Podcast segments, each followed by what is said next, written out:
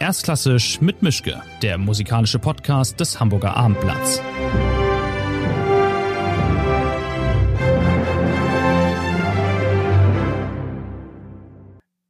Ja, schönen guten Tag. Wir haben immer noch Spätsommer. Ich bin in Hamburg, mein Gast ist in Hamburg. Wir sind uns tatsächlich auch mal leibhaftig gegenüber. Das habe ich auch die letzten Monate bis Jahre nicht gehabt. Ähm, in Hamburg kennt man ihn, außerhalb kennt man ihn auch. Es ist jetzt ganz gegen die übliche Gewohnheit kein ich glaube, Sie sind kein aktiver Musiker mehr im strengeren Sinne des Wortes, aber trotzdem richtig. durchaus mit Musik äh, verbunden. Es ist Tobias Rempe, der Geschäftsführer vom Ensemble Resonanz, der heute hier ist. Das finde ich sehr schön. Es gibt einen Grund, abgesehen davon, dass er da Geschäftsführer ist, nämlich dass das Ensemble in diesem Jahr sein 20. Jubiläum, sein 20-jähriges Jubiläum, den 20. Geburtstag feiert und da gibt es also ein bisschen zurückzublicken und ein bisschen nach vorn zu blicken. Erstmal vielen Dank, das klappt. Wir sitzen hier im Resonanzraum in einem kleineren Raum, aber es, Resonanz hat es hier auch. Und von daher, wir sind jetzt hier an der Feldstraße und sitzen uns tatsächlich leibhaftig gegenüber. Moin erstmal. Moin, ich freue mich auch. Mal schauen, wie lange. ähm, ich weiß nicht, ob Sie das wissen. Wir fangen hier immer an mit einer einfachen oder einer schweren Frage. Ich muss aber vorher noch mal Sie ein ganz klein bisschen vorstellen. Also Sie haben Geige gespielt, waren Gründungsmitglied beim Ensemble Resonanz, ähm, sind hier seit 2008, wenn ich das richtig gefunden habe, Geschäftsführer und stammen wie äh, Albrecht Dürer und Hans Sachs aus Nürnberg und wie Markus Söder. Das ist alles richtig. Wirklich alles richtig. Ich weiß nicht, wie viele Jahre zwischen Ihnen und Söder dazwischen liegen. War der schon verhaltensauffällig in der Schule oder war Nürnberg groß genug, dass Sie dem nie begegnet sind? Naja, tatsächlich kannte man den schon als sehr engagierten äh, Gymnasiasten auch schon in Richtung Junge, Junge Union und da war er auf jeden Fall schon einschlägig bekannt. Wenn auch ein paar Jahre älter als ich. Ja, aber der hat dann überall so französische Strauß-Plakate geklebt, oder? Angeblich hatte er sogar einen französischen Strauß-Altar in seinem Jugendzimmer, aber das ist wahrscheinlich ein Gerücht. Okay, gut, aber dann kommen wir mal zu den wichtigen Sachen, nämlich also einfache oder schwere Frage. Was soll es sein zum Anfang? Ach, voll rein, schwere Frage. Voll rein, schwere Frage, okay. Ab wann haben Sie sich damit abgefunden, hier der Boss, der Herbergsvater, der Blitzableiter und der Kummerkasten zu sein? Schleichender Prozess, würde ich sagen. Wobei ich mir nicht so sicher bin, ob diese Zuschreibungen so genau richtig sind. Aber ähm, wenn das jetzt auf den Wechsel vom Geiger zur, in die Geschäftsführung und zum künstlerischen Manager anspielt, dann ähm, war das für mich persönlich ein Prozess, in dem ich habe vorher schon auch als Gründungsmitglied und Geiger im Ensemble in der Zeit, in dem alle Musikerinnen und Musiker des Ensembles in so einem frisch gegründeten, freien, selbstständigen Ensemble ganz viele verschiedene Aufgaben übernommen haben, habe ich auch schon immer viel Spaß und Freude auch an der, an der Planung, auch an strategischen Dingen, an quasi auch Geschäftsführungsaufgaben gehabt. Und das hat sich dann auch mit dem Wachstum und der Entwicklung des Ensembles auch so fortgesetzt. Irgendwann kam für mich einfach auch der Moment, wo ich dachte, ich muss mich zwischen den beiden Dingen, die ich sehr gern gemacht habe, Geigen auf der Bühne oder auch hinter der Bühne planen, ähm, auch mal entscheiden. Habe die Entscheidung aber nie bereut. Okay. Die einfache Frage hätte ich auch noch gehabt, nämlich wie gut Sie in der Schule in Mathe waren. Das ist ja bei Musikern manchmal so ein Thema. Am Schluss sehr gut. Und bis dahin eher Mittel? Zwischendurch auch mal Mittel, ja. Okay. Na gut. Ähm, kommen wir mal zum Beruflichen. Also, 20 Jahre Ensemble Resonanz hier in Hamburg und mit regelmäßig Geld vom Staat. Äh, hätten Sie 2001 geglaubt, dass es jemals so weit kommt? Also all diese Dinge zusammengenommen? Ja, wir haben dran geglaubt, sonst wären wir ja nicht so wahnsinnig gewesen, das die ganze Zeit zu versuchen. Das, das Ensemble hat sich von Anfang an, auch vor der Zeit in Hamburg, gab es ja auch noch ein paar Jahre in der Zeit sozusagen als, als studentisches Projekt, als Studentenensemble von vornherein mit dem Anspruch gegründet, das machen wir zu unserem Beruf. Was viele, viele Jahre natürlich irgendwie entsprechend wahnsinnig klang auch. Ähm, aber geglaubt haben wir da immer dran, dass das möglich sein kann. Ähm, regelmäßig Geld vom Staat ist natürlich auch, also das, das ist, also jetzt, wir haben eine institutionelle Förderung, wir haben diesen 25 Prozent des Gesamtbudgets. Ähm, nach wie vor sind da viele Sachen, die wir auch sozusagen mit, mit, mit einem großen Anteil privater Förderung und, und einem äh, ziemlich hohen Einspielergebnis auch so auf den Weg bringen. Ich glaube, dass wir natürlich mit der Wahl wir gehen nach Hamburg und wir starten das hier, am Anfang erst recht angezweifelt wurden, auch deutschlandweit in der Ensembleszene, nach dem Motto, wie kann das eigentlich in Hamburg funktionieren? Hier gibt es schon einige Ensembles in Hamburg, die das nicht geschafft haben. Und ich glaube auch, dass wir ohne diesen Paradigmen, Paradigmenwechsel in Hamburg eben mit, dem, mit der Entscheidung, die Elbphilharmonie zu bauen, wäre es für uns sicherlich auch entscheidend schwieriger geworden oder hätte vielleicht auch nicht geklappt. Hm, nun muss man ja mal sagen, für die Jüngeren, die das jetzt hier hören, also jedenfalls damals war das ja nicht so, dass Hamburg jetzt die allererste Adresse gewesen wäre, die einem eingefallen wäre, wenn man sich gefragt hätte, wo soll ich mal mit einem freien Ensemble hingehen und programmatisch mich verankern und Dinge machen. Da war also damals die Leishalle war zwar traditionsreich, aber nicht direkt ganz, ganz vorn bei programmatischen Dingen, vorsichtig ausgedrückt. Und von daher war das ja schon relativ tapfer. Ich kann mich noch erinnern, ich habe mal einen Artikel von damals rausgesucht. Ich habe am 31.03.2002 geschrieben über die neue Heimatmusikhalle für das Ensemble Resonanz. Damals sollte es fünf Konzerte pro Saison geben.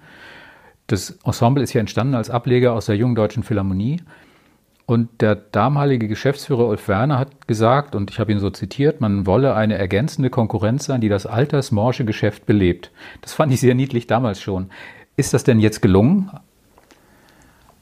Also ich denke schon, dass das Ensemble von Anfang an äh, schon äh, immer wieder neue Vorschläge in Hamburg gemacht hat und dass viele von denen auch sich äh, von dort aus auch fortgepflanzt haben. Ich glaube, dass wir ganz am Anfang auch schon mit in der Konzertreihe Resonanzen mit dem Lauschangriff, wie es damals hieß, oder eben auch der Hörprobe, wie sie damals hieß, die es als Hörstunde auch heute noch gibt, auch schon im Bereich der Vermittlung Vorschläge gemacht hatten, die, es, die heute sozusagen eigentlich sozusagen selbstverständlich wirken, die aber derzeit auch damals auch in Hamburg noch nicht da waren. Ich glaube auch, dass äh, überhaupt die Selbstverständlichkeit auch auf neueres Repertoire zuzugehen oder auch die, äh, der entschlossene Wille, auch Kooperationen in allen möglichen Ecken und Enden der Stadt zu suchen, auch mit Akteuren und Akteurinnen, die nicht unbedingt zum, zum geschlossenen Feld der, der, der klassischen Hochkulturmusik gehören, das machen ja mittlerweile wirklich ziemlich viele, aber angefangen damit haben, glaube ich, schon wir. Hm. Ich kann mich auch noch dunkel erinnern, es war ja so, das Ensemble kam dann, das war eine relative Überraschung. Also ähm, man hat jetzt nicht weder auf sie gewartet noch mit ihnen gerechnet, sondern sie waren dann irgendwann mal da. Benedikt Stamper, der damalige Geschäftsführer der Musikhalle, hatte das alles wohl eingefädelt. Und dann gab es ja diese Kellerkinderbüros im Souterrain von der Leishalle. Das war ja nicht direkt glamourös, was da am Anfang so als Räumlichkeiten und als Startblock dann da vorhanden war. Wie hat sich das damals angefühlt? Ja, ich stimme völlig zu, dass das aus der heutigen Sicht natürlich diese Wahl für Hamburg und wie das alles losging, auch ähm, erst kann man genauso sehen, warum Hamburg, wie kann das, also wie ist diese Entscheidung zustande gekommen. Letztendlich war die sehr, sehr einfach, weil tatsächlich das Ensemble, was eigentlich ortlos war, also es gab offiziell den Sitz in Frankfurt, aber das war einfach, weil es aus der jungen deutschen Philharmonie entstanden war, ähm, und letzten Endes waren aber die Gründungsmitglieder des Ensembles in, in, in ihren Studienstadtresidenzen sozusagen über ganz Europa eigentlich verteilt und man hat sich regelmäßig in der Nähe von Limburg, äh, zwischen Limburg und Koblenz in Dietz an der Lahn auf dem Gelände einer stillgelegten Bundeswehrkaserne getroffen, wo wir ein Haus zur Verfügung gestellt bekommen hatten, wo wir proben konnten. Von dort sind wir auf Tournee gegangen. Es gab gar keinen Ort und es war klar, wenn das unser Beruf werden soll, wenn wir das ernst meinen, mit äh, diesem Ziel, mit dem Ensemble, dann müssen wir natürlich das irgendwo ansiedeln. Und dann war es tatsächlich so, dass einfach ein gutes Drittel der Musikerinnen und Musiker des Ensembles aus Hamburg kamen und sagten, lass uns das doch in Hamburg versuchen. Hamburg hat in dem Sinne, wie es Köln und München und Frankfurt und Freiburg und viele andere Musikstädte hatten, in der Art noch kein überregional ausstrahlendes freies Ensemble. Hatten aber auch kein Interesse daran. Das haben wir dann auch gemerkt, erstmal ein paar Jahre lang. Aber da hat sich dann die äh, wirklich auch bis heute ja noch irgendwie bemerkenswerte Entschlossenheit und auch, äh, man könnte auch sagen, manchmal ähm, Sturheit, was die, was die eigene, den eigenen Weg angeht, der, der Musikerinnen und Musiker des Ensembles dann äh, doch auch bemerkbar gemacht und aus heutiger Sicht Gott sei Dank. Ich sagen. glaube, dass ich kriege das Timing nicht mehr ganz zusammen, aber es war ja damals in diesen Jahren auch, dass die Deutsche Kammerphilharmonie Bremen hier eine Konzertreihe hatte und die inzwischen ja auch Stammgast in der Elbphilharmonie sind und international bestens beleumundet, damals auch. Aber die sind mit ihrer Konzertreihe eingegangen wie die Primeln. Das muss doch als fürchterlich abschreckendes Beispiel damals gewirkt haben oder ausgesehen haben. Um Himmels Willen, wenn die schon den Laden nicht mal ansatzweise voll kriegen. Also die Kammerphilharmonie, die, die, Kontakte zur Kammerphilharmonie waren ja immer eng, weil die sozusagen wie so eine äh, größere Schwester sozusagen aus der Jungen Deutschen Philharmonie auch, äh, auch da waren. Also Kammerphilharmonie und Ensemble Modern waren immer sehr, sehr eng, auch als größere, ältere Geschwister für das Ensemble Resonanz. Ähm, von deren Erfahrung in Hamburg haben wir uns nicht abschrecken lassen. Also wir, also wir sind tatsächlich nach Hamburg gekommen und wir hatten dann tatsächlich auch die ersten anderthalb Jahre auch wirklich gar keine Förderung. Himmels Willen. Also von der, keine städtische Förderung. Es gab eine Förderung von der Cyril und Jutta Palmer Stiftung äh, für, für die Resonanzen, aber das war dann auch wirklich ja so, dass wir auf diesem Weg, der dann viel, viel länger war, als wir uns das damals erträumt hatten oder vorgestellt hatten, ähm, gab es ja auch wirklich dann schwierige Momente. Also das Ensemble war, bis es dann anfing, sich kontinuierlich in, in, in eine Richtung zu entwickeln, die, die wir uns vorgestellt hatten, im Prinzip faktisch zweimal pleite auch gewesen. Hm. Das war schon, das war eine lange zähe Zeit, bis, bis das so ein bisschen anfing, auch in Richtung Internationalisierung und äh, Aufbau von professionellen auch Managementstrukturen, ähm, mehr Konzerte, das äh, Profil auch in der Stadt zu schärfen, wo man seine Rolle darin findet, wie man auch sozusagen zur Musikvermittlung und zur Entwicklung der Musikstadt einen eigenen Beitrag leisten kann. Das ist ähm, letztlich losgegangen, würde ich sagen, eben eigentlich, ob zufällig oder nicht, zusammen auch eigentlich mit der Entscheidung, dass Hamburg gesagt hat, wir wollen, wir bauen die Elbphilharmonie. Dann hat das also ein bisschen länger gedauert. Dann kam die Senatsdrucksache, Hamburg wird Musikmetropole in Europa. Und da hatten wir dann eine Gesprächsgrundlage auch dann tatsächlich zu sagen, okay, ähm, das finden wir einen super Plan. Da wollen wir gerne dazu beitragen. Ich glaube, wir können auch dazu beitragen, weil so eine Musikmetropole in Europa kann, glaube ich, so ein Ensemble wie uns und das sehr gut gebrauchen. Wir machen Hausaufgaben jetzt, also das war dann letztlich 2008, als wir einen Businessplan vorgeschlagen haben, als wir gesagt haben, wir auf 2012 gerechnet, was das damals aktuelle Eröffnungsdatum der, der Elbphilharmonie war, haben wir gesagt, wir, wir machen Hausaufgaben, wir nehmen uns Hausaufgaben vor, das heißt mehr Konzerte internationaler werden, eigenes Profil schärfen, Aufbau von professionellen Managementstrukturen. Und im Gegenzug brauchen wir sukzessive mehr Unterstützung auf einer Stadt, damit wir als Ensemble in Residence der Elbphilharmonie international konkurrenzfähig sind. Hm. Wenn das jetzt damals zweimal Pleite anstand und die Zukunft sah zwar rosig aus, war aber noch Zukunft und nicht direkt konkret und schon belastbar planbar. Wie wird man dann Geschäftsführer? Also haben Sie das kürzeste Streichholz gezogen oder haben Sie sich gedacht, das wollte ich immer schon mal machen? Denn man ist dann ja wirklich gekniffen, man muss es dann ja regeln in einer Situation, die ja durch, durchaus einfacher hätte sein können. Das ist ja kein, keine gesettelte Struktur gewesen damals, sondern ein ziemlicher Drahtseilakt.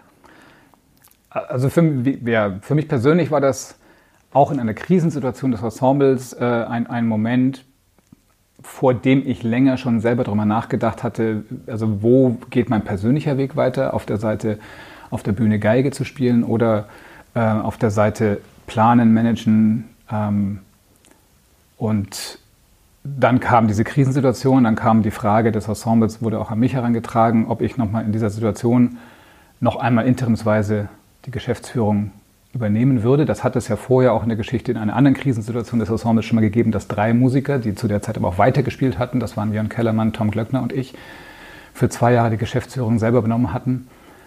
Und zu dem Zeitpunkt hatte ich mir dann gedacht, also ich habe mir Bedenkzeit natürlich genommen, weil das für mich als äh, ausgebildeter Geiger, ich habe in Karlsruhe bei Hölscher studiert und habe auch sehr viel Freude immer daran gehabt, auf der Bühne zu stehen und zu spielen.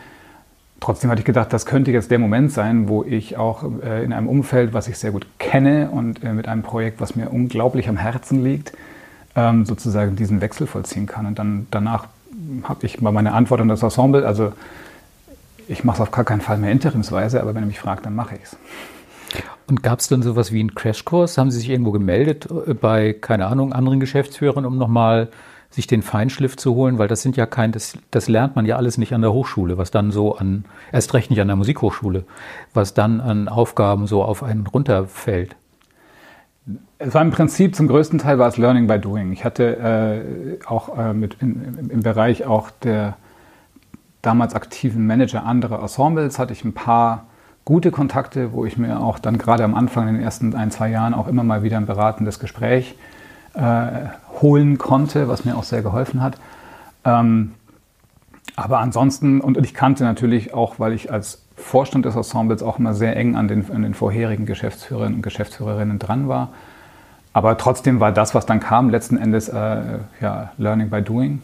Und ähm, ist aber, glaube ich, auf dem, auf dem Feld der eines Kulturmanagers ist es ja auch, also wenn man sich umguckt und man auch guckt, was, was bei anderen Geschäftsführern oder Intendantenpositionen, Intendantinnenpositionen ähm, für Ausbildung oder berufliche sozusagen Qualifizierung im Hintergrund stehen, dann sieht man ja auch, dass es, das ist ein so unglaublich breites Feld. Da gibt es Juristen, da gibt es gute Dramaturgen, da gibt es gute Kaufleute.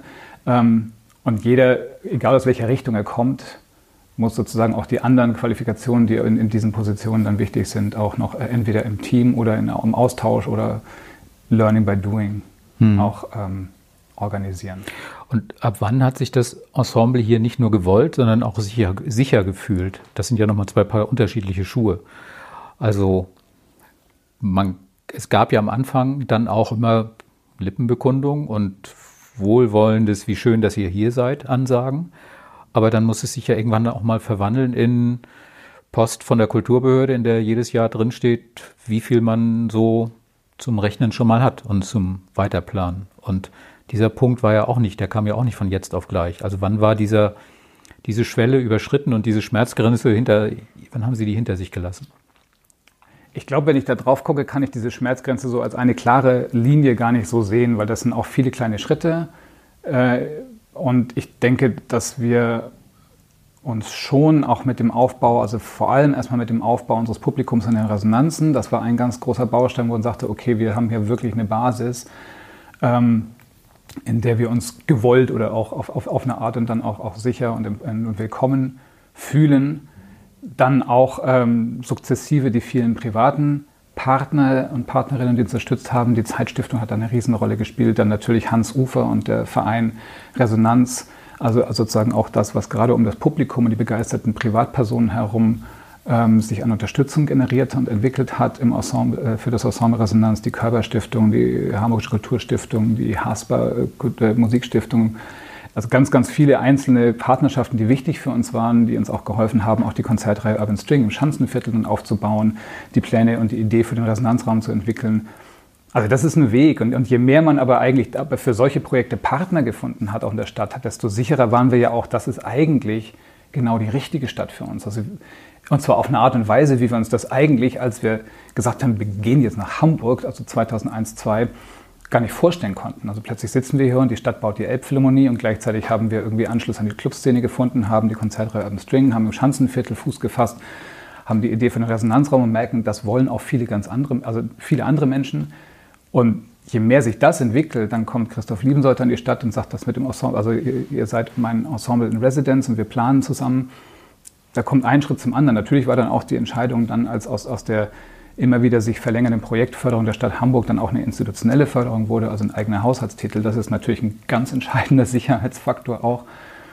Aber das ist, das ist dann wirklich so ein Weg, der so, da, da hat einfach eine Entwicklung Tempo aufgenommen, die sich dann einfach immer besser angefühlt hat und hm. ähm, hat sehr, sehr viel mit, mit auch einfach dem, ja, mit sehr, sehr vielen einzelnen Menschen und privaten Menschen und äh, Entscheidern zu tun, die da mitgewirkt haben. Wie würden Sie denn den sieben bis zwölf Menschen, die in dieser Stadt das Ensemble Resonanz noch nicht kennen, beschreiben, was hier passiert oder was das Ensemble macht und warum das von Bedeutung sein könnte? Also das Ensemble an sich ist von Menschen gegründet, die sich auf die Fahnen geschrieben haben, dass sie klassische Hochkulturmusik äh, lebendig, zeitgenössisch wandelbar und äh, nahbar vor allem auch präsentieren wollen. Das war von Anfang an da. Und, wie das, und, und da hat sich dann aber, glaube ich, in der Kombination mit Hamburg und der Vielfalt auch der Musikstadt Hamburg, hat sich eben eine ganz, ganz besondere Beziehung entwickelt, dass wir als Ensemble auch in, in, so, einen, in, in, so, einen, in so eine Szene in Hamburg reingewachsen sind. Also wir sagen ja immer, wir sind in Residence in der Elbphilharmonie, aber zu Hause auf St. Pauli. Und das ist eigentlich sozusagen in der Nutshell schon so ein bisschen, wie, wie groß die Breite da ist, was in Hamburg möglich ist, aber was auch für, das, also für die speziellen Musikerinnen und Musiker des Ensembles möglich ist, nämlich auf diesen beiden Seiten, Bühnen und Szenen und für so verschiedenes Publikum glaubwürdig zu sein. Dass daraus dann eine ganz eigene Vermittlungsidee sich und, und auch eine ganz eigene Qualität auf der Bühne sich entwickelt, die auch mit Riccardo Menassi und dem Beschäftigung im 18. Jahrhundert, mit den Erfolgen auf dem CD-Markt, mit, mit Haydn, Mozart, Beethoven, äh, mit der Residenz in der Elbphilharmonie, mit dem internationalen Erfolg des Ensembles dann wächst. Das ist, kommt alles dazu, aber ich glaube, im Kern ist das hier so in Hamburg auf, diese, auf dieser Breite so entstanden, weil eben die ja, diese, diese Musikerinnen und Musiker, die das Ensemble bilden, die extrem heterogen zusammengesetzt sind und ganz viele verschiedene Dinge im steten Dialog und im, im steten Austausch miteinander irgendwie verhandeln, aber dadurch eben über, also so viele Möglichkeiten haben, sich hier zu vernetzen. Das ist die Basis und das waren jetzt doch ein paar mehr als drei Sätze, aber ich glaube, das ist okay. Aber ähm, eine Spezialität von dem Ensemble ist ja auch, dass es gewissermaßen basisdemokratisch organisiert ist. Also Sie können gerne was anordnen, aber das heißt deswegen noch lange nicht, dass es auch passiert. Und wenn, wenn man aus dieser Rolle, wenn, wie Sie das gemacht haben, wenn Sie als Musiker rausgehen aus der alten Rolle und sagen, so, ich mache jetzt das andere und ähm, im Zweifelsfall ist das auch eine Entfremdung zu den Ex-Kollegen oder ging das alles ganz reibungslos? Denn jetzt müssen Sie ja auch mal Dinge vorschlagen bis anordnen, die, wo vielleicht nicht alle sofort Yippie sagen und endlich machen wir das so, sondern wo es dann Widerspruch gibt. Und der Widerspruch ist, die Widerspruchsmöglichkeit ist hier ja auch in die Struktur eingebaut. Also das ist ja eine andere Art von Konzertplanung oder Daseinsplanung als bei einem staatlichen Ensemble, wo es jemanden gibt, der oben sitzt mit dem entsprechenden Titel und der sagt, wo es lang geht und dann wird es in der Regel so passieren. Das ist total wichtig, glaube ich, für das, was, was das Ensemble ausmacht oder was wahrscheinlich auch ganz viele andere freie Strukturen ausmacht und was, was die besondere Energie, Qualität und Motivation in Identifizierung der Musiker mit ihrem eigenen Auftritt auf welcher Bühne auch immer begründet, dass sie tatsächlich diese Einflussmöglichkeiten haben. Und ähm, reibungslos geht gar nichts im Ensemble Resonanz. nee, warum auch? Ähm, trotzdem gibt es eben das, also die Reibung, die Auseinandersetzungen, auch Konflikte, aber dann eben auch das, äh, das kann man auf der Bühne dann auch sehen, sozusagen, dass wenn es dann um die künstlerische Arbeit geht, dann auch die Reihen wieder geschlossen werden und ein unglaublich, glaube ich, äh, einheitlicher Auftritt entsteht und dann entsprechend auch danach wieder an der Bar hier im, im, im, im Ensemble eigenen Resonanzraum ähm, auch gefeiert wird. Das ist alles immer gleichzeitig da. Und Sie haben es richtig beschrieben. Natürlich, ich kann, ich kann nicht einfach irgendwie sagen, das und diese oder jene Idee, die setzen wir jetzt um, ohne das Ensemble davon zu überzeugen. Das geht nicht. Also da ist das, das, das Zusammenspiel zwischen Management und, und Ensemble funktioniert nur über Kommunikation und sich einig werden.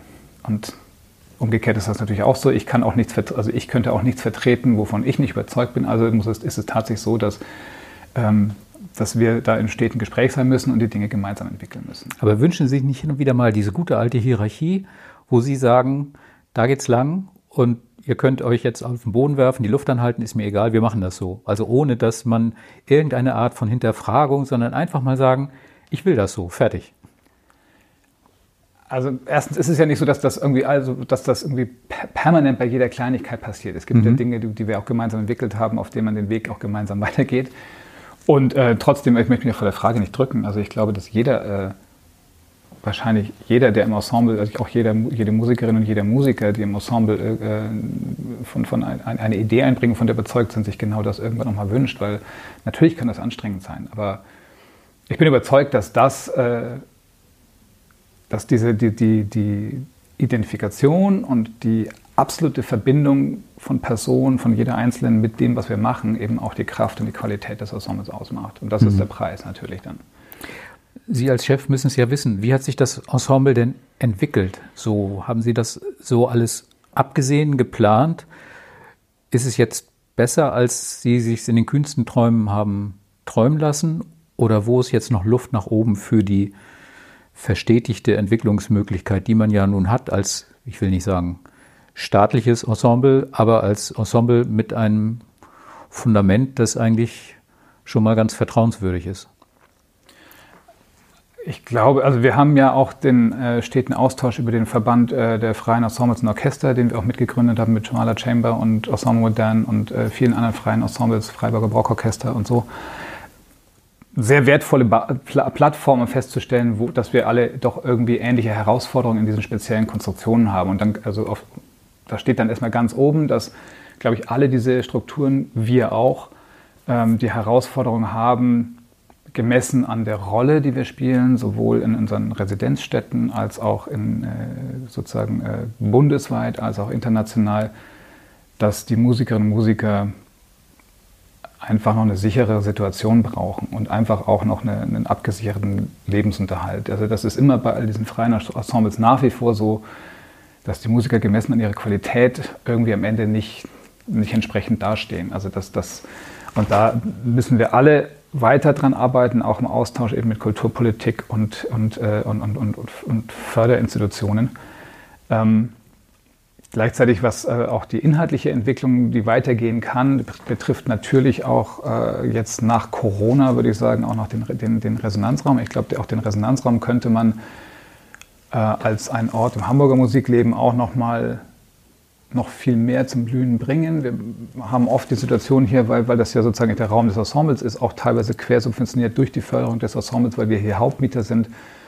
Ähm, das super interessante Projekte, die wir hier gerne veranstalten würden, können wir vielleicht manchmal gar nicht veranstalten, weil wir nicht irgendwie als wir haben kein Veranstaltungsetat im, Resonanzraum. Wir können nur vermieten. Wir können dann sagen, okay, wir vermieten euch das, das kostet so und so viel.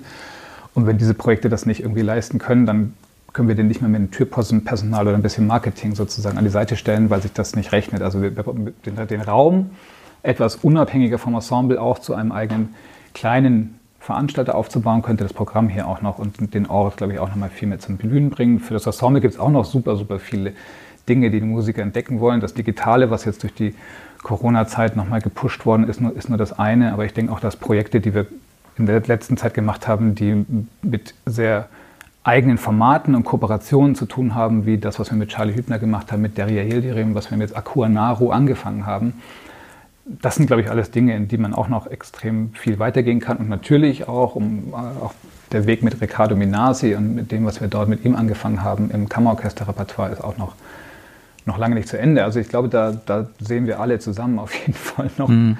Noch vieles, was, was äh, auf uns zukommt, wenn es denn auch endlich mal wieder sozusagen jetzt ein bisschen alles ins Rollen kommt. Dann. Ja, nochmal grundsätzlich gefragt, man muss das ja vielleicht noch mal ein bisschen erklären. Also es gibt die jetzt mal vereinfacht formuliert, es gibt diese staatlicheren, die staatlichen Ensembles, die institutionalisiert sind, die wie Beamtenapparate quasi aufgebaut sind, wo es feste Strukturen gibt und so weiter und so fort. Und Ensemble Resonanz ist eines von diesen freien Orchestern. Sind jetzt die freien, mal leicht rhetorisch gefragt, die besseren Orchester, weil man eben nicht in diesen in großen Anführungszeichen verknöcherten Strukturen steckt, die einfach so sind, wie sie sind wo es Tarifrecht gibt, wo es Pausenregelungen gibt, wo es für alles eine Vorschrift gibt. Und das ist ja alles hier nicht unbedingt der Fall. Also der, der Grad der Selbstausbeutung ist hier ein ganz anderer als bei, bei, keine Ahnung, bei einem großen Rundfunkorchester oder bei einem städtischen Opernorchester. Da gibt es klare Ansagen, was passiert, bis wann und was nicht. Hier ist Feierabend, wenn alle sagen, es ist Feierabend und äh, wenn keiner das sagt, dann ist halt kein Feierabend. Aber wird dadurch das freie Ensemble per se besser oder ist es halt nur anders? Also es gibt einfach große Unterschiede von dem, wie diese äh, verschiedenen Modelle von Klangkörpern, abhängige Arbeit oder freie Arbeit, intrinsische Motivation oder Tarifvertrag ähm, organisiert sind. Und, da, und, und, diese Unterschiede begründen meines Erachtens schon ähm, auch spürbare Unterschiede auf der Bühne. Das heißt jetzt nicht, dass grundsätzlich freie Ensembles besser sind irgendwie oder besser besetzt sind oder, oder als, als, als, als Tariforchester. Aber ich glaube, dass, dass einfach mal, wenn man, wenn man sich das vorstellt, dass, das, äh, dass Musikerinnen und Musiker in einem freien Ensemble, wenn es dann auf die Bühne geht, vorher schon aus vollem Herzen Ja gesagt haben zu dem, was sie da machen, wie sie es präsentieren, mit welchem Künstler sie spielen und das alles. Und ähm, also es gibt in unserer internen äh, Auseinandersetzung über das, was das Ensemble sonst ist oder sein sollte, ist, ist irgendwann dieses sehr schöne, dieser sehr schöne Begriff der Stuhlkantigkeit entstanden. Das ist ein Anspruch, ja. dass das Ensemble an sich hat, stuhlkantig zu sein. Und das ist, das ist natürlich begründet das eine spezielle Qualität. Hm. Also nicht zurücklehnen. Das, genau, dass, dass jeder Einzelne voll dabei ist und das ist, glaube ich, und das übersetzt sich dann in ganz viele andere Dinge. Das übersetzt sich auch in Glaubwürdigkeit auf der Bühne. Ich glaube auch, dass klassische Kunstmusik ähm, dann auch einem Publikum, was nicht automatisch zum eingeweihten Circle gehört, äh, glaube ich, dass er auch für solches Publikum anschlussfähig ist, wenn die Menschen jedem einzelnen Musiker auf der Bühne glauben, dass er da, da ist und gerade alles gibt und, und, und, auch, und auch selber eine, eine sehr intensive Verbindung hat zu dem, was er tut. Das ist nicht automatisch bei Tariforchestern immer der Fall. Das ist oft auch der Fall und dann ist es ganz großartig. Also ich möchte überhaupt keine Grund, grundsätzlichen Unterschiede da reinkloppen, aber ich glaube, dass die Konstruktion freies Ensemble mit all dem schon mal auch diese spezifische Qualität auf die Bühne bringt. Meistens sind dann eben auch von den erfolgreichen freien Ensembles sind die Musiker auch wirklich einen sehr langen Weg gegangen. Die machen auch keine Kompromisse mehr. Die kommen auch dann und äh, also das, das Einzige, warum die das machen auf dem etwas steinigeren Weg, auf dem sie gekommen sind, ist ja, ähm, weil sie genau das machen wollen. Und dann machen die auch keine Kompromisse, weder in der Vorbereitung noch im Einsatz noch in der Motivation. Und ähm, das ist tatsächlich, äh, das, das macht einen Unterschied. Und dann kommt noch obendrein als letzter Punkt vielleicht auch, dass die Strukturen, wie diese Ensembles mit ihren selbst aufgebauten Management-Teams und Strukturen, in denen sie arbeiten, unterwegs sind, dass sie eben auch risikobereiter sind, durchlässiger, schneller auch auf Veränderungen reagieren können und dass deswegen, glaube ich, auch ziemlich viel Weiterentwicklung und Impulse auch für Innovation dann auch, dass das oft von diesen Gruppen ausgeht, ist auch kein Zufall. Also auch die, die beiden großen, einzigen vielleicht äh, sozusagen Reformbewegungen im 20. Jahrhundert in der Kunstmusik, dass neue Musik in, in der Ensemblelandschaft plötzlich, dass sich eigene Klang, Klangkörper gebildet haben, die, die als Instrument für, für die Komponisten da waren oder auch die historische Aufführungspraxis, das kam ja aus dem Bereich, das kam nicht aus dem institutionalisierten Bereich. Mhm. Und ähm, das sind, und die Musikvermittlung kann man wahrscheinlich auf beiden Seiten so ab, auch natürlich ansiedeln. Da haben auch die Institutionen viel mit gepusht. Das war vielleicht die dritte, am Ende des 20. Jahrhunderts kam nochmal diese Bewegung, dass man sagt, wir müssen jetzt auch mal überlegen, wie wir ein neues Publikum finden.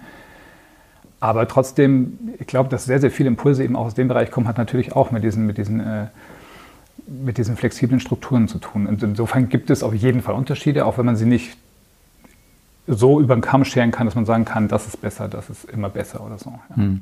Jetzt greife ich nochmal in den Klischeesack. Äh, es heißt ja immer, also klassische Musik, das Publikum ist quasi schon tot und die vergreisen also schneller, als man gucken kann. Und sie hätten sich ja in der Hinsicht einfacher oder ein bisschen erwartbarer machen können, indem sie sich eine nette Unterkunft in Othmarschen oder in Poppenbüttel oder so gesucht hätten, weil sie gesagt hätten sagen können, da ist unsere Kundschaft, das sind die, die immer schon Klassik hören wollten, die immer schon Klassik gehört haben. Stattdessen sind sie jetzt hier im Schanzenviertel gelandet. Ist das jetzt noch so, dass das Schanzenviertel guckt und fragt, was machen die da? Oder wie ist die, wie ist die Akzeptanz hier, wenn man sagt, wir spielen Barock, wir spielen Mozart? Wir spielen überhaupt sowieso nichts, wo man äh, ein Kabel dran steckt, sondern das sind noch richtig alte Instrumente hier. Ähm, wie ist der Erfolg in der Hinsicht bei einer Klientel, der man vielleicht eher noch beibringen muss, warum klassische Musik klassisch heißt und was das alles eigentlich soll? Also wir haben in Hamburg ja angefangen in der Leishalle mhm. und dann auch mit dem Publikum, was, der, was, wir in der Leishalle gefunden haben. Und zu dem Zeitpunkt, als dann äh, die, als wir eigentlich ins Schanzenviertel gefunden haben, wir haben das ja nicht auf dem Reißbrett geplant.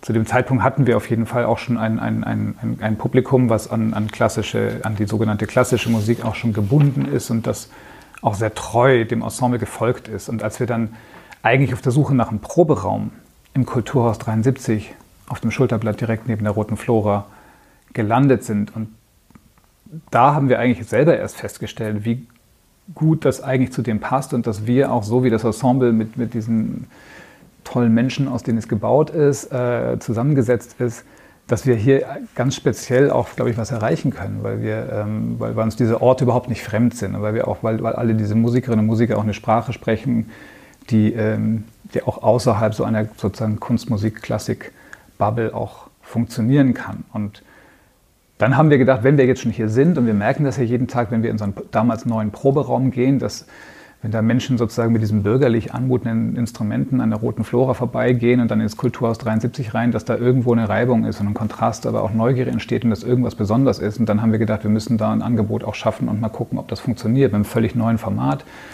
wo wir versucht haben, bei, am, am Anfang bei Urban String alle sozusagen gelernten Rituale, die nicht unmittelbar mit der Musik zu tun haben, auch erstmal irgendwie wegzulassen. Ähm, und auch tatsächlich eigentlich Urban String dann mit so einer Art Desinformationskampagne gestartet haben, weil wir gedacht hatten, wenn wir das jetzt auf der, im Newsletter haben, in unsere Broschüre schreiben oder vorher in der Presse ankündigen, dann werden wahrscheinlich unsere Fans aus der Leishalle die Ersten sein, die da sind. Die sind ja auch willkommen, die sind immer willkommen.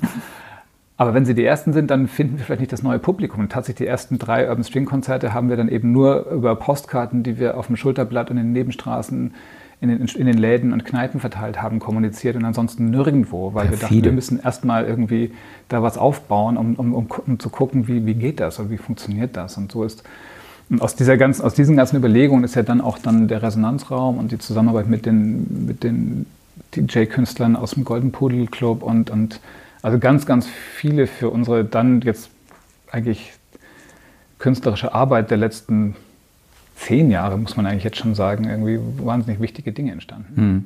Ich habe mal ein paar fra praktischere Fragen, nämlich wie ist denn das eigentlich hier bei normaleren Orchestern? In Anführungszeichen gibt es äh, Vorspiel und dann Probejahr. Und dann wird nochmal geguckt, wollen wir uns jetzt auf ewig binden oder auf länger oder halt nicht? Wie ist das eigentlich beim Ensemble Resonanz? Also es gibt auch einen Auswahlprozess. Wir haben äh, auch äh, Mitglieder über Probespiele auch gefunden. Manchmal, äh, das muss nicht sein, es ist nicht, nicht festgelegt. Manchmal gibt es auch schon sozusagen ein, ein, ein Zusammenfinden, weil man schon lange, weil man sich schon kennt oder so, wo man sagt, so nee, das, das geht jetzt direkt ins Probejahr. Was immer das Gleiche ist, ist dann auch sind tatsächlich diese üblichen Modelle, dass man sagt, es gibt Trial-Projekte, ein Probejahr, das ist dann auch ausgedehnt auf, äh, beim Ensemble Resonanz ist das auch auf, ausgedehnt nicht nur auf die musikalische Arbeit, sondern eben auch auf die Zusammenarbeit jenseits des Instruments. Ähm, ist ja tatsächlich sehr wichtig, weil die Zusammenarbeit auch nochmal besonders eng ist. ist also in, in jedem, glaube ich, Klangkörper ist das, ist, ist, ist es schon mal sehr speziell. Deswegen gibt es auch diese Mechanismen, die sehr äh, komplex und lange äh, und langwierig sind überhaupt, um in, in den Klangkörper reinzukommen. Bei uns ist es genauso. Das dauert dann auch inklusive Probejahr und dem, was vorher ist, kann das, kann das irgendwie ein, zwei Jahre dauern, bis man an dem Punkt ist, wo man sagt, okay, jetzt äh, Gesellschafterstatus und, und fest dabei weil man eben auf allen Ebenen, wie, wie, wie, arbeitet man zusammen, mit ganz unterschiedlichem Repertoire, mit ganz unterschiedlich großen Besetzungen, mit Dirigent, ohne Dirigent, bei Urban String mit Kammermusik, aber dann eben auch in der gemeinsamen, sehr engen und sehr irgendwie auch äh, intensiven künstlerischen Arbeit und strategischen Arbeit und Auseinandersetzungen. Auf all diesen Gebieten muss man herausfinden, ob das klappt und das, ist, das gilt sowohl für die Gruppe als auch für die Person, die sich da gerade mhm. äh, bewirbt. Und wie entstehen Programme? werfen alle Ideen in den Topf, dann wird gelost oder setzt man sich für ein Wochenende hin, haut sich so lange auf die Rübe, bis am Ende fünf Programme übrig bleiben oder wie läuft das? Es gibt ähm, also die, die, programmatische Arbeit jenseits der Konzertreihe Urban String, die äh, machten der dramaturgische Vorstand des Ensembles Tim Erik Winzer und ich gemeinsam. Tim Erik Winzer als Vertreter des Ensembles, ähm, ich als künstlerischer Manager und dann setzen wir uns zu zweit zusammen und einigen uns, müssen uns einigen sozusagen und dann gibt es äh, sozusagen eine Gleichberechtigung zwischen in, in, in, den Entscheidungen. Also Ensemble und Management müssen sich einigen. Nur dann funktioniert es, wenn das, wenn das zusammengeht. Also, aber Tim bündelt natürlich wahnsinnig viele auch äh, kreative Prozesse, auch die aus dem Ensemble kommen. Ähm, und dann gibt es noch den, sozusagen äh, die Konzertreihe Urban String, die ein kompletter Freiraum auch für das Ensemble ist. Da gibt es eine Gruppe aus vier Musikerinnen und Musikern, die äh, das, was, das, was, das, was aus, auch natürlich in Absprache mit den Kollegen das, was aus dem Ensemble kommt, was an Ideen auch in diesem freieren Experimentierfeld, was Urban String auch für das Ensemble darstellt, ähm, ausprobieren können. Also das ist fürs Ensemble, was sich professionalisiert hat, irgendwie lange, äh, also lange schon professionalisiert hat und einfach mit einer langen Vorlaufzeit arbeitet, auch gerade was, was, was die großen Projekte, die in der Elbphilharmonie und auch auf internationalen Bühnen laufen, dann ist das natürlich, das hat dann auch in Absprache mit Veranstaltern mit äh, den beteiligten Gastkünstlerinnen und Künstlern und Solistinnen und Solisten zu tun. Und da hat man einen sehr, sehr, äh, ja, also mit, mit, all diesen Koordinaten zusammenfließenden Planungsverlauf. Beim String ist tatsächlich sozusagen die, der Freiraum, wo, die, wo das Ensemble einfach selber, auch die Künstlerinnen und Künstler des Ensembles selber sagen können, das ist eine Idee, die interessiert uns. Wir wissen vielleicht noch gar nicht so viel darüber, ob das funktioniert, aber wir machen das jetzt hier. Und das ist auch genau der Ort, wo das Publikum auch genau solche ähm, Grenzgänge schätzt. Und wir haben es auch nicht selten gehabt, dass, dass, dass dann Ideen tatsächlich in Urban String auf diese Art und Weise ein erstes Mal ausprobiert sind, dann sozusagen weiterentwickelt wurden und dann auch auf den großen Bühnen stattfinden. Hm. Und wie ist das bei den Terminen, die in der Elbphilharmonie passieren? Da sind Sie Residenz, Residenzensemble. So, läuft das dann nach dem Motto, ähm, in wessen Haus ich bin, dessen Stück ich spiele? Ähm, also müssen Sie sich, muss das abgesegnet werden? Wird was vorgeschlagen von der Elbphilharmonie oder haben Sie Freifahrtschein und können machen, was Sie wollen? Gibt es da dramaturgisch ähm, Absprache, Zwänge oder ist das völlig Ihnen überlassen? Also die Planung in der Konzertreihe Resonanzen machen wir komplett selbst. Also die, weil die Residenz ist ja so, dass wir in den, in den Resonanzen sind wir erstmal ganz normaler Mieter der Elbphilharmonie. Wir zahlen die ganz normale Miete für die Säle und wir haben äh, und wir, wir können das Programm so gestalten, wie wir es wollen. Natürlich, weil wir sozusagen auch außerhalb der Konzertreihe Resonanzen in den, in den Festivals der Elbphilharmonie im Education-Programm und auf ganz viele andere zahlreiche Weisen mit der Elbphilharmonie zusammenarbeiten und es äh, ganz viele andere Dinge auch im Rahmen dieser Residenz gibt, äh, die, die das Haus und das Ensemble ganz eng zusammenbinden und von denen wir auch enorm profitieren, sprechen wir uns ab. Also ich würde jetzt nicht einfach in Resonanzen ähm, Isabel Faust einladen, ohne irgendwie mit Barbara Lewitsch darüber gesprochen zu haben und zu sagen, irgendwie mhm. was, also oder, oder andere Künstlerinnen und Künstler, wo ich sage, das und das sind unsere Ideen, das, da spricht man sich schon mal ab, damit man irgendwie entweder gibt es Übereinstimmung daraus, was äh, Produktives machen kann oder halt sagen kann, wir verschieben das nochmal, damit das irgendwie auch in, im Gesamtprogramm des Hauses funktioniert. Aber in Resonanzen ansonsten darüber hinaus, das ist erstmal der Bereich, in dem wir ähm, unsere eigenen Programme machen. In den Festivals ist es genau umgekehrt. Da kommt dann das Haus auf uns zu und sagt, wir haben jetzt hier äh, Laurie Anderson im Reflektor und äh, da gibt es diese und jene Idee oder Bryce Dessner oder Görne oder was auch immer dann eben an, an, äh, an Dingen ansteht, die auch in den Fe oder auch die ganzen neuen Musikfestivals oder das internationale Musikfest, da kommt dann oft die Elbphilharmonie auf uns zu und sagt irgendwie, das ist der Rahmen, habt, und dann geht man in, in ein Gespräch, in so ein, so ein dramaturgisches Ping-Pong, was, was äh, enorm gut läuft und Spaß mhm. macht. Ähm, Residenzensemble, also das Ensemble Resonanz ist Residenzensemble, das NDR Elbphilharmonieorchester ist Residenzorchester. Das NDR Elbphilharmonieorchester hat einen Zehn-Jahres-Vertrag, der startete mit Eröffnung des Gebäudes. Wie ist denn das eigentlich bei der, beim Ensemble Resonanz? Gibt es da irgendwie eine Frist? Müssen Sie sich neu bewerben? Äh, ist das ohne Verfallsdatum oder wie läuft das? Ist auch ein Vertrag. Okay. Ähnliche Laufzeit und dann ab drei Jahre vorher redet man, ob es weitergeht. Aha. Und äh, der Vertrag ist sozusagen, der, der, der, der legt fest, wie wir zusammenarbeiten, dass die, dass, äh, wie man gemeinsam kommuniziert, ähm, legt auch fest, wie wir, ähm, ja, das ist, das ist, also es gibt auf jeden Fall einen Korridor von, von, von wie viel ist ungefähr, also wie, viel, wie, wie groß, wie umfangreich die Zusammenarbeit im, im Education-Programm ist und wie umfangreich im Rahmen der Festivals und äh, ein gemeinsamer Vertrieb verläuft mit Karten und so weiter und so fort. Mhm. Und wenn das jetzt alles so vonstatten geht und auch vonstatten gegangen ist, hat sich eigentlich das Standing im Markt, in diesem Musikmarkt durch diese Adresse Hamburg im Allgemeinen und durch Elbphilharmonie im Speziellen, hat sich das für Sie auch buchstäblich ausgezahlt, weil Sie mit diesem Nimbus und diesem Rückenschubser von wegen wir kommen aus Hamburg, wir sind in der Elbphilharmonie, haben sich da Auftrittsmöglichkeiten bei Festivals eröffnet, die vorher gar nicht da waren, weil alle gesagt hätten, ja, ja, Ensemble Resonanz, schön und gut, aber pff, können wir auch jemand anderes nehmen. Aber so mit diesem, mit diesem ähm, Heimatausweis Elbphilharmonie steht man gleich ganz anders da? Also es hat natürlich überhaupt nicht geschadet. Das ist ja ganz klar. Also das äh, es ist jetzt auch nicht so, dass wir vorher irgendwie, wir haben vorher auch schon bei den Salzburger Festspielen, wir waren vorher im Wiener Konzerthaus in Paris gespielt. Wir haben, also wir hatten das, aber ich glaube, dass das irgendwie natürlich, das ist natürlich nochmal ein Baustein, der, der, der einen überhaupt nicht irgendwie ähm, zum Schaden gereicht. mhm. Das ist doch klar. Dann nochmal grundsätzlich. Wir haben jetzt, wir sind noch nicht durch, aber wir haben eine lange Zeit mit Corona hinter uns. Ist jetzt Viele haben vieles gelernt aus dieser Zeit, viele haben sich vieles vorgenommen.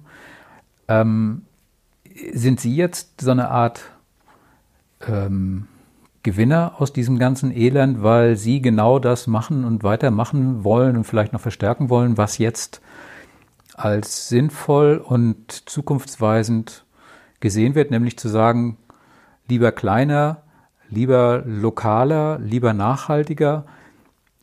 Oder glauben Sie, dass das alles im Prinzip sich in einem Jahr wieder zurückgemändelt hat und alles ist wieder so hektisch wie vorher und alle reisen wie doof durch die Gegend? Also wie hat sich das jetzt in der Mentalität und in dem Überlegen über, was machen wir eigentlich jetzt die nächsten Jahre, wie hat sich das niedergeschlagen, diese Zeit, die sich noch nicht dem Ende entgegenneigt? Ja, ich, ich, ich hoffe, also ich, ich, ich, gehe, ich gehe schon davon aus, dass, dass äh, sich das nicht komplett zurückmändelt, wie Sie gesagt haben. Mhm. Und äh, ich glaube auch nicht, dass es die totale, ähm, dass es einen totalen Paradigmenwechsel gibt und sich alles komplett verschiebt. Also das, das, das glaube ich auch nicht. Ob, äh, ich sehe uns nicht als Gewinner. Ich, ich sehe uns, also ich, ich war erstmal nur heilfroh, dass wir überhaupt durch diese Zeit so gut durchgekommen sind, was vor allem auch, also auch fürs Ensemble speziell dadurch geklappt hat. Es gab jetzt ja nicht für freie Ensembles äh, gab es hm, jetzt, glaube ich, äh, nicht, nicht durchgehend direkte Programme, die freie Ensembles direkt gestützt hätten, aber dadurch, dass das Ensemble Resonanz äh, vorher schon äh, bis, bis äh, zur Grenze des Vernünftigen auch verschiedene Projekte gemacht hat, ein Label gegründet hat, als Veranstalter von zwei kompletten Konzertreihen und eines Festivals in Hamburg aufgetreten ist, einen eigenen Raum betreibt. Das waren tatsächlich die Projekte, mit denen man äh, auch Förderung oder mit dem man auch Hilfe, Corona-Hilfen bekommen konnte als Veranstalter, als Club. Und das hat uns tatsächlich dann äh, zusammen auch mit der Novemberhilfe dann äh, durch diese Zeit geholfen, sodass wir da mit dem blauen Auge gut durchgekommen sind. Und das war, das war erstmal ein, ein Moment, wo ich drei Kreuze mache. Ich denke auch schon, dass wir eigentlich mit dem, was wir vorher schon auch an Erfahrungen gemacht haben, was wir an Profil aufge äh, entwickelt haben, dass das eigentlich zu dem, was jetzt anliegt und was, auch, was ich auch für wichtig erachte, für, für, also wenn man die Erfahrungen, die man unter diesem Brennglas, äh, Corona-Pandemie gemacht hat, wenn man auf diese Erfahrung guckt, dann glaube ich, haben wir die, äh, dann sind wir schon in Richtung unterwegs gewesen, äh, die, die uns jetzt helfen kann, das, das zu tun, was, was, äh, was vielleicht ansteht an, in, nach der Pandemie. Aber ich glaube auch, dass wir die größte Herausforderung tatsächlich erst noch vor uns haben, weil das Ensemble Resonanz bisher mit einem sehr hohen Einspiel, also Eigenfinanzierungsanteil gearbeitet hat. 45 Prozent waren das immer in unserem Budget, die wir komplett durch Ticketverkäufe und Gagen von Konzertveranstaltern in unser Gesamtbudget hineinfinanziert haben. Bin mir nicht so sicher, ab wann das wieder möglich sein wird. Hm. Weil natürlich äh, Ticketverkäufe für Veranstalter gerade irgendwie völlig äh, Buch mit sieben Siegeln sind, wie das laufen wird. Und, und selbst wenn dann 2G, 3G Lösungen gefunden worden, gefunden worden sind, kommt das Publikum dann auch wieder zurück in volle Säle. Und das äh, wird sich wohl auch auf die Gagen auswirken. Also das ist, äh, ob wir tatsächlich mit 45 Prozent Einspielanteil in unserem Gesamtbudget weiter so arbeiten können, das sehe ich im Moment noch nicht. Und das ist eigentlich gerade so die größte Zukunftsfrage, die ich da sehe. Nur mal so als Hausnummer, wie, wie, groß ist das Budget eigentlich jetzt in einer, ich weiß nicht, ob Sie nach Kalenderjahren, nach Spielzeiten rechnen, aber so ein Abrechnungszeitraum? Zwischen zweieinhalb und drei Millionen für Resonanz. Da würde ich doch aber nervös werden und bin dann froh, dass ich nicht Geschäftsführer bin. Ja, ist auch, äh, ist, ist, einfach eine. Ist, ist, ich habe das nicht nur so dahingesagt. ja, ähm, dann die nächste hakelige Grundsatzfrage, wie kann man eigentlich als Ensemble Resonanz, äh, was kann man dagegen machen, dass immer noch eine Menge Menschen nicht nur wenig Liebe für das Interesse an klassischer Musik empfinden, sondern geradezu auch noch panische Angst vor dem Umgang mit neuer Musik. Dass sie nicht nur klassische Musik, sondern auch neue Musik. Ja, dass sie also im Idealfall beides interessant finden und sich denken, ach, hat doch gar nicht wehgetan. Ja, wir haben ja teilweise auch im Resonanzraum Publikum, die sogar das genau, wo das genau umgekehrt läuft, die sondern eher vielleicht bei manchen neuen Sachen noch einhaken und, äh, und eher das, das, das irgendwie noch, noch verstaubter, manchmal also aus ihren Ohren dann wahrscheinlich verstaubter und höfischer und noch fremder wirkende alte ähm, noch, noch, noch weniger zugänglich finden. Aber grundsätzlich, also grundsätzlich denke ich, geht es, geht es darum, geht es um Glaubwürdigkeit und Nahbarkeit. Das ist, glaube ich, äh, das ist das, was zumindest was unserer Erfahrung am meisten entspricht, wenn man sich die Kunstmusik insgesamt anguckt, dann sieht man ja auch, dass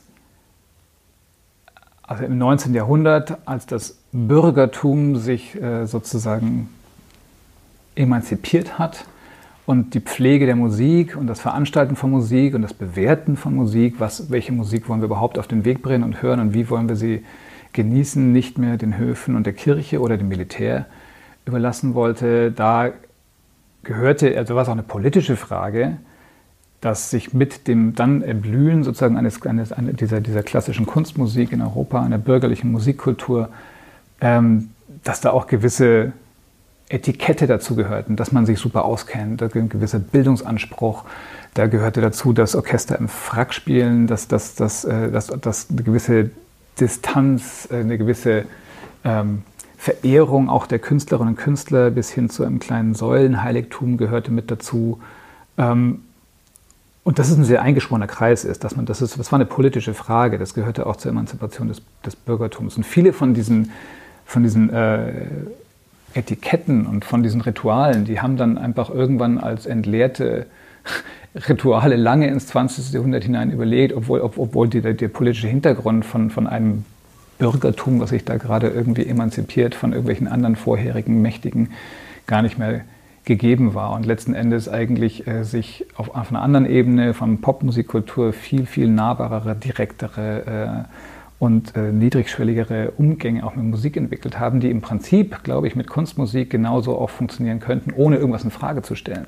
Vielleicht sogar eine Begeisterung auslösen könnten, wenn ich, äh, wenn ich einem Publikum erlaube, irgendwie auch auf ein, auf ein total, also auf ein Stück von Beethoven, egal wie sehr ich es persönlich liebe und und, und, und immer wieder fassungslos davor stehe, was für ein Weltwunder diese Sinfonie oder dieses Streichquartett ist, wenn ich trotzdem jemandem die Möglichkeit gebe, da unbefangen drauf zuzugehen, ohne zu sagen, das ist jetzt irgendwie, hier, hier, hier gibt es eigentlich nur den Kniefall oder hier gibt es eigentlich nur so eine verehrende Wirkung und sagen so, oh, Abendland, super, mhm. ähm, dann, dann, ist, glaube ich, die Chance, dass das irgendwie ange, an, äh, dass das gemocht wird und dass das als auch groß, als großartig erkannt wird oder als interessant zumindest erkannt wird und dass, dass jemand eine Haltung dazu entwickelt, sagt, das interessiert mich, einfach mich damit auseinanderzusetzen. Die Chance ist viel größer. Und das ist ein bisschen das, was, glaube ich, bei Urban String als das richtig losging, äh, möglich war.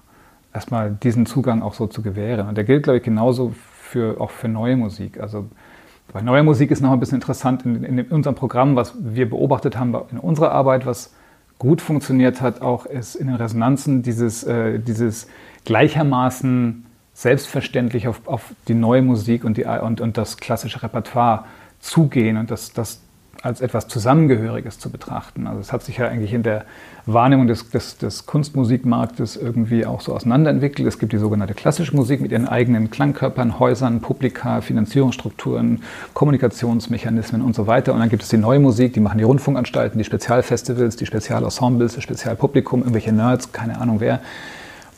Und das kann so, glaube ich, auf beiden Seiten tatsächlich unseres Erachtens zumindest nicht nicht funktionieren. Und da ist ähm, ein Programmieren, was, was ein Publikum auch in Konzertprogrammen herausfordert und Neues erleben lässt, da, da, befruchtet sich ja beides. Für uns ist es manchmal sogar auch interessanter, ähm, den Effekt auf das alte Repertoire zu beobachten, wo unser Publikum manchmal sagt, das ist ja toll, dass ihr auch das Bekannte neben das Neue setzt, dann kann ich das Neue noch besser verstehen oder kann mich dem besser öffnen. Und manchmal ist es für uns genau umgekehrt, dass wir denken, boah, jetzt irgendwie Cage Royanji vor der H-Moll-Messe vom Bach gehabt zu haben. Danach war die H-Moll-Messe nicht mehr irgendwie so dieses ewig altbekannte, immer also das Ding, was wir schon so gut kennen, sondern plötzlich ganz neu für uns. Hm. Plötzlich, also auch so rum hm. funktioniert das. Und hm. ähm, Hanon Kur hat über Interpretationen ja gesagt, die beste Interpretation entsteht genau in der Grenze zwischen Risiko und Chaos. Und ich glaube, dass das auch fürs Konzertprogramme bauen gilt. Also da, wo man das Publikum maximal herausgefordert hat, aber nicht zu viel, hm. gehen die Leute am glücklichsten nach Hause. Okay. Ähm, wie das Leben so spielt, es gibt Ende September gibt es das Jubiläumskonzert. Ich spendiere ihn jetzt mal, weil Geburtstag ist, einen kleinen Werbeblock. Ich weiß ja im Groben und Ganzen, was passiert, aber warum sollte ich jetzt am 30. September zum Konzert vom Ensemble Resonanz in die Elbphilharmonie gehen, so es denn noch Karten gibt? äh, um mir dieses Programm anzuhören? Also das, erstens, es gibt einen Tusch. Wir haben, wir haben noch nie einen Tusch gespielt und es gibt einen ganz fantastischen Tusch am Ende des Konzertes mit, mit, mit äh, dem Ensemble Resonanz auf der Bühne und seinen ganzen Lieblings- Bläserinnen, Bläsern, Schlagzeugern und allen Gastmusikern, die wir sonst dabei haben. Äh, die Marsch Fatal von Helmut Lachenmann ah. in S-Dur gehalten, ist, äh, ist, ist, wunderbar. Kompletter Mumpitz, das Stück, ja, ja. Sehe ich anders. Na gut. Aber ähm, nein, es ist auf jeden Fall, also man, man, man kriegt auch, glaube ich, ein unglaublich reiches äh, Programm von dem, was, was das Ensemble Resonanz ausmacht. Wir haben das erste Programm, was wir jemals in Hamburg gespielt haben, noch bevor die Konzertreihe Resonanzen losging haben wir äh, im Studio 10, also damals noch hieß es Studio 10, jetzt Rolf Liebermann Studio. Ich glaube, oder hieß es damals auch schon Rolf Liebermann? Ich glaube ja. 2001. Ja. Im Rolf Liebermann Studio im NDR haben wir äh, mit Renaud Capuçon eben äh, die Shaker Loops von John Adams und die vier Jahreszeiten von Vivaldi verknüpft. Ein Auszug daraus, damit geht das Konzert los. Nono Varianti, bahnbrechendes, wichtiges Werk des 20. Jahrhunderts, wunderschöne, serielle Musik, also meine ich ganz ernst. Ähm, dann mit, mit einem fantastischen Geiger, Elia Gringolz. Das, das wird großartig. Dann das Adagio aus dem Bruckner Streichquintett. Was Schöneres gibt es überhaupt nicht. Und dann eben der Tusch. Also das ist, äh, wenn man wirklich die komplette Reise erleben möchte, die auch uns auszeichnet und äh, die wir gerne immer wieder so antreten, dann ist das im großen Saal, glaube ich, äh, das große Eisen dafür. Okay. Ein paar weitere Geburtstagswünsche könnte ich auch noch nicht erfüllen, aber zumindest mal danach fragen. Wenn es denn so wäre, dass bei, bei Ihnen der Etat so aussieht im Sinne von, was Budget ist, ist das, was ich ausgebe. Was wäre denn, ähm, wen würden Sie am liebsten als Komponist für Aufträge haben und wer ist überhaupt Ihr Lieblingskomponist? Ja, das, das. Schöne Frage. Ja, schöne Frage. Ich glaube, ich fürchte, ich, ich, fürchte, ich werde mich da schon wieder irgendwie rauswinden, mich jetzt auf einen Namen festlegen äh, zu müssen. Also wir warten natürlich immer noch darauf, dass Helmut Lachenmann vielleicht doch nochmal auch für uns was schreibt, aber das ist ähm, ja, das wäre, das wäre fantastisch. Wir haben äh, Lieblingskomponisten, die schon für uns geschrieben haben. Wir, äh, natürlich, wir haben Enno Poppe, wir haben Rebecca Saunders, wir haben und viele, viele andere. Ähm, das ist, und wenn ich an dieses Budget denke, geht es vor allem, glaube ich, auch an diese, äh, ich glaube, dass wir das, was wir als Ensemble Resonanz ähm, was, was wir als Ensemble Resonanz immer wieder in diesen 20 Streicherbesetzungen plus Bläser dies und das irgendwie auch anstellen. Es gibt ein Repertoire, auf das wir länger schon schielen und, und äh, was wir gerne irgendwann umsetzen wollten. Es gibt nämlich auch diese Werke, vor allem aus dem 20. Jahrhundert, von mehreren großartigen Komponisten, auch, auch Lachenmann, Xenakis, aber auch Penderecki, äh, aber auch Johnny Greenwood oder andere, die für so 50, 60 Streicherbesetzungen extrem interessante Stücke gespielt haben. Und das wäre so, ein, so eine Budgetfrage, wo man sagt, so, okay, wenn wir mal aus dem Vollen schöpfen können, dann mhm. würden wir diese fast nie gespielten großen Dinge für große Streichorchester mal sozusagen hochskalieren. Hat hier eigentlich schon mal, jetzt mal vielleicht leicht überzogen, hat sich schon mal Ann-Sophie Mutter gemeldet und gesagt, ich habe so viel Nettes von euch gehört, lass uns doch mal was machen? Oder sind Sie noch in, die, in diese Preisklasse nicht vorgestoßen? Oder funktioniert das so gar nicht? Oder keine Ahnung, dass jetzt Sir Simon Rattle sagt, ach, immer mit dem London Symphony ist jetzt auch langweilig. Mir ist so ein bisschen nach kleinem Streicherensemble. Sind das Menschen, mit denen Sie, passieren die in Ihrem Denkuniversum oder sind die jenseits von den Strukturen, in denen Sie denken und arbeiten? Oder wäre das mal reizvoll? Also ich, ich glaube, dass äh, wir durchaus mit also sehr, sehr, sehr großen und berühmten Künstlern auch gearbeitet haben. Ich an Tabea Zimmermann, Görne, Bostridge und, und, und, ähnliche denke, irgendwie äh, auch aus, aus anderen Bereichen dann auch, Bryce Dessner und das sind alles teilweise Leute, die absolute Global Player sind natürlich. Mhm. Ähm, ist aber jetzt auch nicht so, dass wir sozusagen so eine, so, selber in unserem Denken irgendwie so eine Art ähm, Fortschrittseskalation denken, wo je dicker die Gagen und je größer der Name, desto interessanter für Resonanz. Das kann so sein, das muss aber auch nicht immer so sein. Mhm. Also diese Denke, wenn wir einmal mit Ann-Sophie Mutter auf der Bühne gestanden haben, dann haben wir es geschafft. Dann nee, können wir, dann das, können wir, dann mache ich den Laden dicht. Also nichts gegen Anne-Sophie Mutter, aber ja. äh, das, also trotzdem würden wir diese beiden, äh, diese Verbindung würden wir nicht herstellen. Okay. Ähm, dann haben wir es geschafft.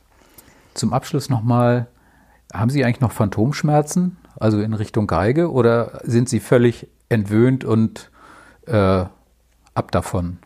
ich kann mir vorstellen, wenn man Geige studiert hat, wenn man in dem Orchester gespielt hat, wenn man damit groß geworden ist. Irgendwann packt man sie in den Koffer und sagt, okay, heute Bilanzen durchflöhen. Ähm, dann klingelt es dann doch vielleicht mal im Hinterkopf und man sagt sich, oh Mensch, ja, Geige. Wäre auch schön. Oder ist das jetzt gar nicht mehr, äh, ist das vorbei? Ich habe mich tatsächlich, nachdem ich die Geige als professioneller Musiker an den Nagel gehängt hatte, auch immer gewundert, warum das sich nicht von selber einstellt, zu Hause mal einfach so zu spielen. Irgendwann habe ich gemerkt, habe ich ja früher auch nie gemacht. Also wenn ich früher als Profi oder als Musikstudent die Geige in die Hand genommen habe, dann hatte ich immer entweder die Motivation, ich bereite ein Konzert vor, dass ich stehe irgendwann auf der Bühne, dann spiele ich das auch, was ich gerade vorbereite, oder ich übe, um meine eigenen Grenzen zu verschieben. Also da gibt es noch irgendein Problem zu lösen, irgendwas, was ich immer schon mal noch besser kapieren wollte, wie das geht auf der Geige. Diese beiden Motivationen sind weg, weil das, äh, die eigenen Grenzen zu verschieben mit, mit der Zeit, die übrig bleibt neben meinem sonstigen Job, das ist irgendwie illusorisch. Konzerte gibt es nicht mehr. Also ich habe nie für mich alleine immer nur irgendwie so ein Kämmerchen gestanden und mich an meinem eigenen Geigenspiel so zweckfrei erfreut. Mhm. Mache ich jetzt auch nicht. Mhm. Aber es gibt dann doch noch diese anderen Anlässe, irgendwie sozusagen, wo die dann in Richtung Konzert, also eigentlich die Kategorie Konzertvorbereitung fallen. Und das sind ähm, Geburtstage, Beerdigungen, Hochzeiten. Und das sind die Gelegenheiten, wo ich noch spiele. Mhm. Aber dann können Sie ja auch für sich die guten Gagen raushandeln, dann noch zur Not. das immer ehrenamtlich. Abschlussfrage. Wo ist das Ensemble Resonanz in zehn Jahren? Weltberühmt oder immer noch in Hamburg? Äh, Gegenfrage. Was hat immer noch in Hamburg und weltberühmt als Gegensatz in dieser Frage zu suchen? Ja, ich wollte es mal ein bisschen rhetorisch würzen. Also beides natürlich. Also einmal Elbphilharmonie, immer Elbphilharmonie. Also warum sollten wir aus Hamburg weggehen? Ja, ich weiß es nicht. Es Gibt keinen Grund dafür und, äh, und weltberühmt. Eh schon. Sie sagen, jetzt haben gut. Sie gesagt. Dann hören wir, schöner können wir nicht aufhören. Also jedenfalls tausend Dank. Ich bin gespannt, freue mich auf das Konzert und freue mich auf die nächsten 20 Jahre und ähm, wünsche alles Gute und ähm, toi toi toi für den Geburtstag und überhaupt. Vielen, Vielen Dank. Dank. Ja.